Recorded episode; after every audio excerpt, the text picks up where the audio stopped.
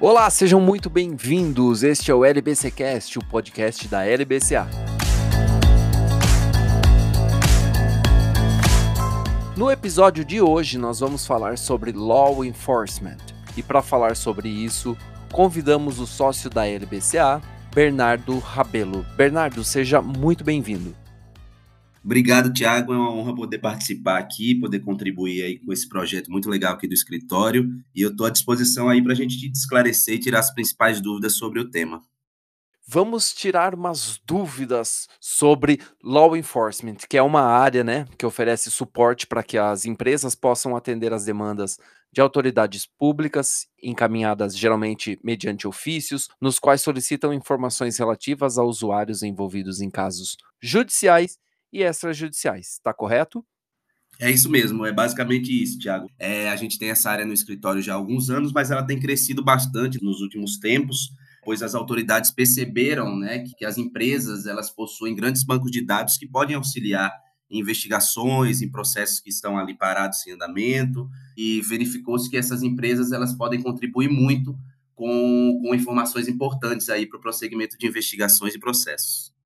E Bernardo, quais tipos de autoridades públicas mais solicitam essas informações que você mencionou? E qual setor vem sendo mais demandado atualmente?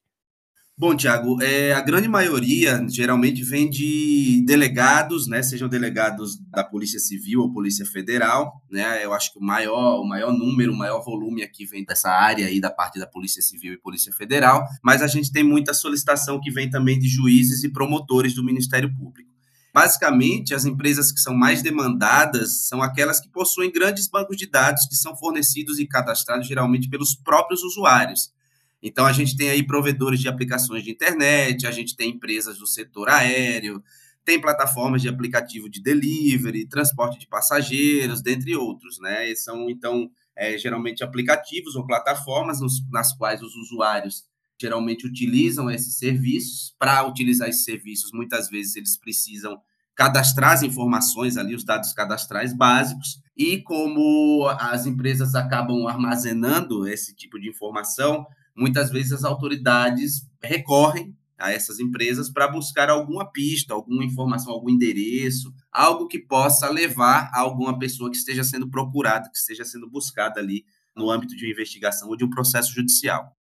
E como saber se esse, se esse pedido, esse ofício está em conformidade com a lei? O que, que tem que ser observado pela área de law enforcement?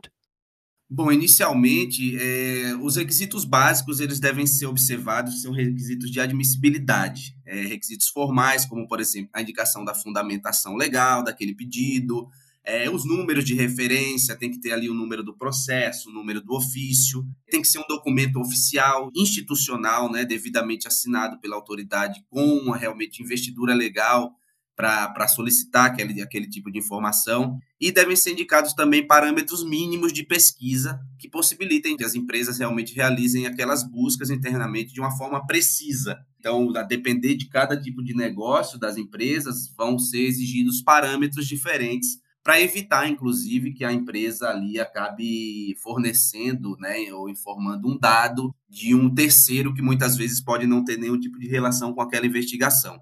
Então, é muito importante que as, as indicações dos parâmetros sejam bem individualizados, bem precisos, para que não, não aconteçam né, problemas ou indicações equivocadas de pessoas que eventualmente possam não ter relação com o tema objeto da, do, do, processo da investigação. Mas basicamente são esses requisitos de formalidade, requisitos legais que devem estar presentes para que um ofício ele seja devidamente respondido pela empresa para uma autoridade responsável. E você falou das formalidades, né? Agora imagine que eu sou uma empresa e eu recebo esse pedido, esse ofício. Eu posso ignorar ou responder fora do prazo? A que consequência eu serei submetido, civil ou penalmente? Bom, Tiago, as empresas, infelizmente, elas não podem se negar. É, muitas delas até gostariam de, né, de não ter que lidar, porque é um volume muito grande. Muitas vezes as empresas precisam destinar recursos e, e pessoas né, também para poder cuidar disso aí isso aí acaba tomando é, uma parte importante tanto do dia a dia da empresa quanto da própria mão de obra das pessoas que trabalham ali na, na, nesses setores que ficam responsáveis pelo armazenamento de dados. Então, apesar das empresas de ser uma, uma parte um pouco indesejada, um fluxo um pouco indesejado para as empresas, é, elas não podem ignorar porque elas têm a obrigação legal de responder esses ofícios. É, como a lei determina que as empresas devem fornecer mediante a solicitação de uma autoridade com poderes legais para isso, as empresas, infelizmente, elas não podem simplesmente ignorar esses ofícios. Né? Então, é, se a resposta for ignorada ou for enviada fora do prazo, a empresa pode sofrer consequências tanto civis quanto penais. Então, se um juiz ele pode, por exemplo, arbitrar uma multa por descumprimento, um delegado ele pode instaurar uma apuração por crime de, de desobediência, justamente porque a empresa não está ali obedecendo o comando que foi feito. Então, existem sanções que podem pegar aí caso a empresa não, não cumpra ou ignore né, um ofício enviado por uma autoridade competente. E um pedido muito comum é que a empresa forneça, por exemplo, o endereço de IP para uma investigação. Essa informação ela pode ser fornecida? Bom, Tiago, é, sobre esse questionamento, antes do Marco Civil da Internet, a gente tinha um terreno muito obscuro em relação a fornecimento de dados, enfim, e outras questões envolvendo as relações na internet. Então, o Marco Civil ele veio definir algumas coisas e uma das definições que a lei trouxe foi justamente de registros de acesso a aplicações de internet, que basicamente é o conjunto das informações referentes à data e à hora né, de uso de uma determinada aplicação a partir de um determinado endereço IP. Então, isso está no artigo 5 do Marco Civil e, por conta disso, os provedores que possuem esses dados, eles têm o dever legal de fornecê-los, logicamente, mediante a requisição de uma autoridade competente com poderes para tanto. Só que é importante destacar que a própria lei, o próprio Marco Civil determina que apenas os dados cadastrais eles podem ser fornecidos para autoridades né, investidas de poder legal para tanto, sem a necessidade de ordem judicial. Para fornecimento de dados pessoais, dados mais sensíveis, outras informações que fogem é, dos dados cadastrais básicos, é realmente necessária a apresentação de uma ordem judicial. Bom, você falou do Marco Civil da Internet e agora com relação à LGPD, as empresas elas precisam do consentimento do usuário para passar dados pessoais a uma autoridade que solicitar ou não é necessária autorização do usuário? Bom, Tiago, sobre essa dúvida, é, a gente tem o artigo 4 né, inciso 3 da LGPD, e uma das hipóteses que consta no rol ali desse dispositivo legal é que não se aplica ao tratamento de dados pessoais realizados para fins exclusivos de atividades de investigação e repressão de infrações penais. Então, para esse tipo de objetivo, para esse fim, aí o consentimento do usuário realmente ele é dispensado. Né? E, além disso, a gente tem o artigo 7 também, inciso 2, que ele define que o tratamento dos dados pessoais pode ser realizado para o cumprimento de uma obrigação legal ou regulatória pelo próprio controlador, o que também não exigiria o consentimento do titular. Então, a gente tem essas hipóteses aí, né, que dispensariam o, o consentimento obrigatório do usuário que a LGPD define para outros tipos de tratamento de dados. E os usuários, que tiveram aí os dados informados, eles podem processar as empresas pela cessão de determinado dado pessoal? E se sim, você poderia dar um exemplo do que é ou do que não é permitido? Pode, pode sim. Se ficar constatado que os dados eles foram tratados de forma indevida, em, em desacordo com o que a legislação define, o interessado, no caso o titular dos dados, ele pode sim tomar medidas judiciais e, e demandar a empresa judicialmente. Então, por exemplo, se a empresa ali, se ficar caracterizado, por exemplo, um vazamento de dados ou até um fornecimento por parte da própria empresa, um fornecimento voluntário, um compartilhamento de, de informações sem que, que seja solicitado por uma autoridade ou que seja, é, estejam configurados os requisitos que autorizem essa sessão, é, aí realmente a empresa pode ficar em uma situação delicada e pode ser demandada judicialmente. Né? A gente já teve exemplos aí é, recentes de vazamento de dados, de até compartilhamentos comerciais entre empresas, de, que ficou caracterizado realmente uma, um compartilhamento ali fora dos ditames legais e as empresas acabam sofrendo é, problemas, né? acabam, acabam lidando com problemas por conta disso. Então, sim, os usuários podem demandar judicialmente as empresas por cessão de um determinado dado que não esteja em conformidade com aquilo que a lei define. Bernardo, hoje é quase impossível imaginar nossa vida sem os aplicativos de mensagem instantâneas, né? Essas solicitações para acesso a essas mensagens para apurar delitos, ele entra também na área de law enforcement? Essa área cresceu muito? Ó, Tiago, cresceu bastante porque muitos crimes, né, muitos crimes cibernéticos, né, como a gente fala, que são cometidos aí no, no âmbito da internet, eles são cometidos mediante a utilização dessas plataformas, desses aplicativos. Então, os criminosos eles costumam praticar diversos tipos de golpes, né, com os usuários desses aplicativos, seja no WhatsApp, no Telegram, enfim, todos esses aplicativos de mensagem, falei os mais famosos, mas a gente tem outros aqui. E aí isso resultou num crescimento exponencial, né, de solicitações de registros e informações para auxiliar em investigações justamente porque muitas vezes ah, os criminosos eles se passam por pessoas ou empresas de boa fé.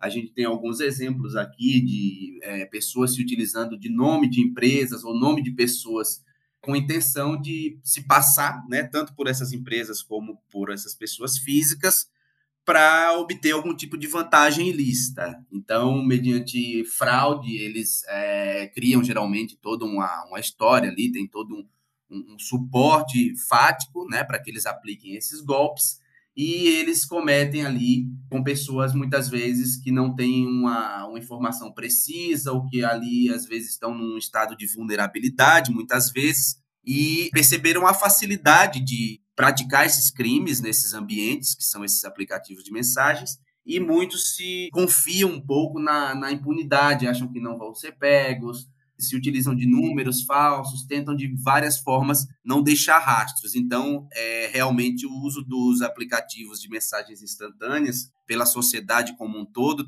é, apesar das vantagens, também teve essa, essa parte do crescimento de crimes cometidos nesses ambientes, nessas plataformas. Bernardo, você falou ali em cima sobre o Marco Civil da Internet, né, agora há pouco. Isso. E além dessa, quais leis são mais invocadas para pedir informações uh, sobre usuários dessas empresas?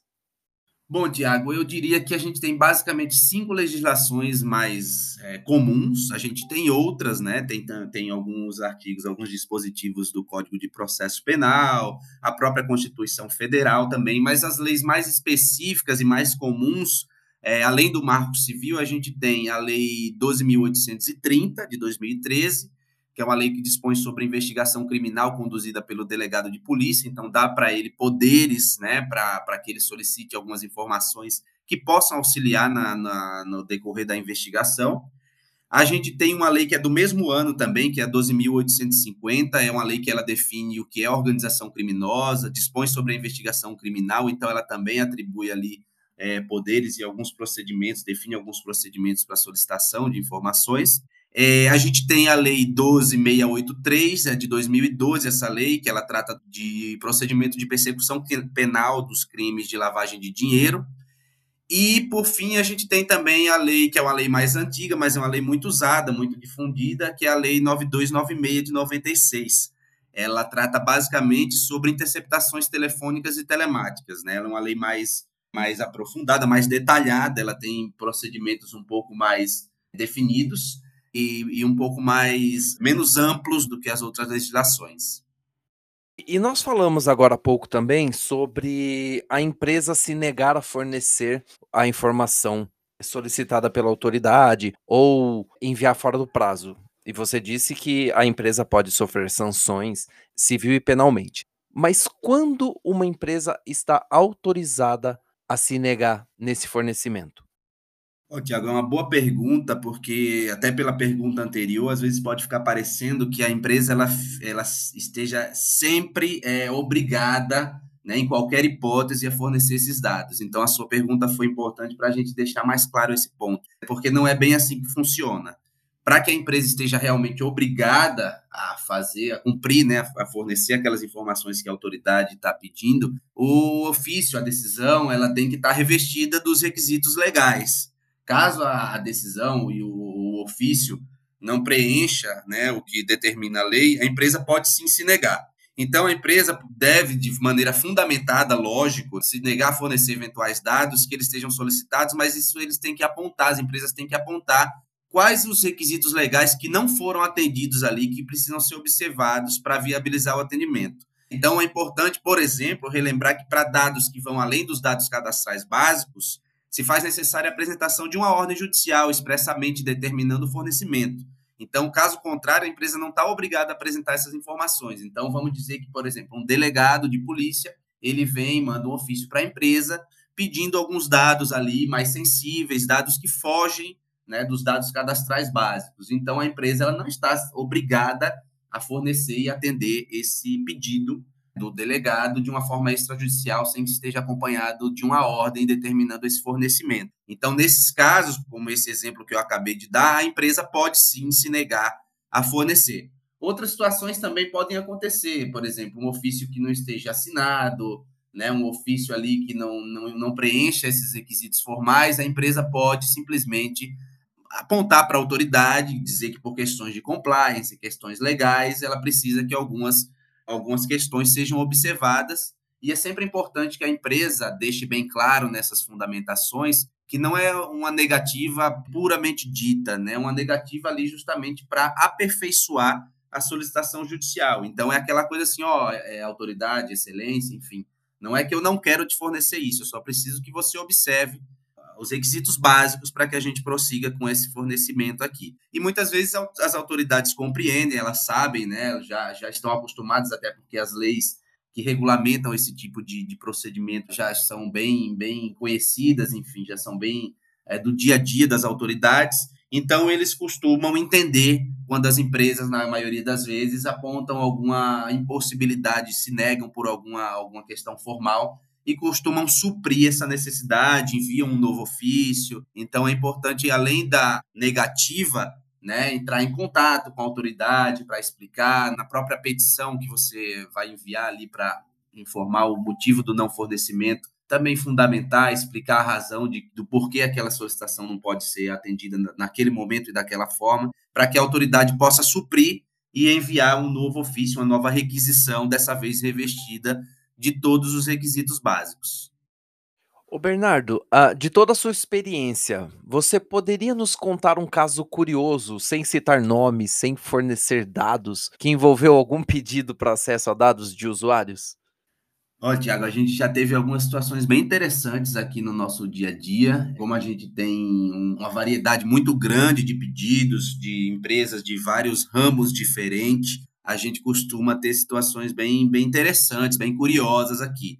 É, uma que eu consigo me lembrar agora, inclusive foi, acho que a mais recente aqui, foi na, na, na última semana, é, a gente recebeu o contato da, de uma delegacia de sequestro, é, informando de um, de um crime, um sequestro que estava em curso, a vítima estava em cativeiro, e eles tinham identificado transações no cartão da vítima, no cartão de crédito da vítima, que tinham sido realizadas né, um dia antes, e é, procuraram um dos nossos clientes, porque uma dessas transações tinha sido na, na plataforma de um dos nossos clientes, e eles queriam saber né, se a gente tinha algum dado, alguma informação para passar que pudesse levar aos criminosos, porque a família tinha sinalizado que as mensagens das transações no cartão da, da vítima estavam chegando, né? Estavam chegando aqueles SMS avisando das transações, só que a vítima estava já em poder dos sequestradores, então tudo indicava que eram os criminosos que estavam ali se utilizando do cartão da vítima para fazer as operações, as transações. Quando a, a, a, autoridade nos procurou, a gente imediatamente foi buscar no sistema, foi verificar o que é que a gente tinha de informação e a gente identificou que todas as, as transações, né, tinham sido feitas várias no dia anterior, tinham sido feitas para o mesmo endereço, né, para a mesma localidade. Então a gente rapidamente em contato ali em tempo real com a autoridade, repassando a informação, repassou esse endereço. Né, a autoridade ali nos fez mais alguns questionamentos, a gente conseguiu é, fornecer os dados que a, gente, que a gente podia e que a gente tinha aqui no nosso banco de dados, e a autoridade, por sua vez, conseguiu chegar né, ao local que a gente indicou e lá localizou a vítima, né, conseguiu chegar a tempo, era, eram criminosos muito perigosos, né, e aí teve, teve um final feliz, digamos assim, a vítima foi liberada, e a autoridade ficou muito agradecida, disse que se não fosse a nossa pista, eles nunca iam conseguir chegar, porque eles estavam sem nenhum tipo de, de outra pista, né, que pudesse levar pra, para os criminosos, se tratava de uma quadrilha é, já conhecida, perigosa, então poderia até ter outro desfecho se a gente não tivesse agido rapidamente, não tivesse conseguido essas informações. Então, isso acho que foi um caso bem interessante, bem curioso que aconteceu recentemente, né? E a gente lida com muitas situações urgentes envolvendo é, sequestros e crimes em andamento. Então, acho que esse foi um bom, um bom caso aí para a gente trazer para essa sua essa sua pergunta aí. Muito, muito interessante saber desse seu caso curioso e parabéns aí por ter participado dessa ação. Obrigado, Tiago, agradeço. É, são essas situações que, né, que mostram como é importante esse tipo de serviço né, e o quanto a sociedade se beneficia quando a gente tem essa, esse serviço feito de uma forma célere e precisa. Bernardo, eu agradeço muito a sua participação aqui no LBCcast. É, seja muito bem-vindo quantas vezes você quiser para os próximos episódios. Foi muito bom falar com você. Muito obrigado. Tiago, eu que agradeço a oportunidade, queria reforçar que é realmente um projeto muito interessante. É, eu estou à disposição, sempre que precisarem, a gente pode falar de outros temas, é uma área bem abrangente, a gente tem muita matéria para tratar, então eu estou totalmente à disposição para as próximas oportunidades. Obrigado a você, obrigado a todos também. Muito obrigado, este foi o episódio de hoje do LBC Cast. Nos vemos no próximo episódio. Até lá!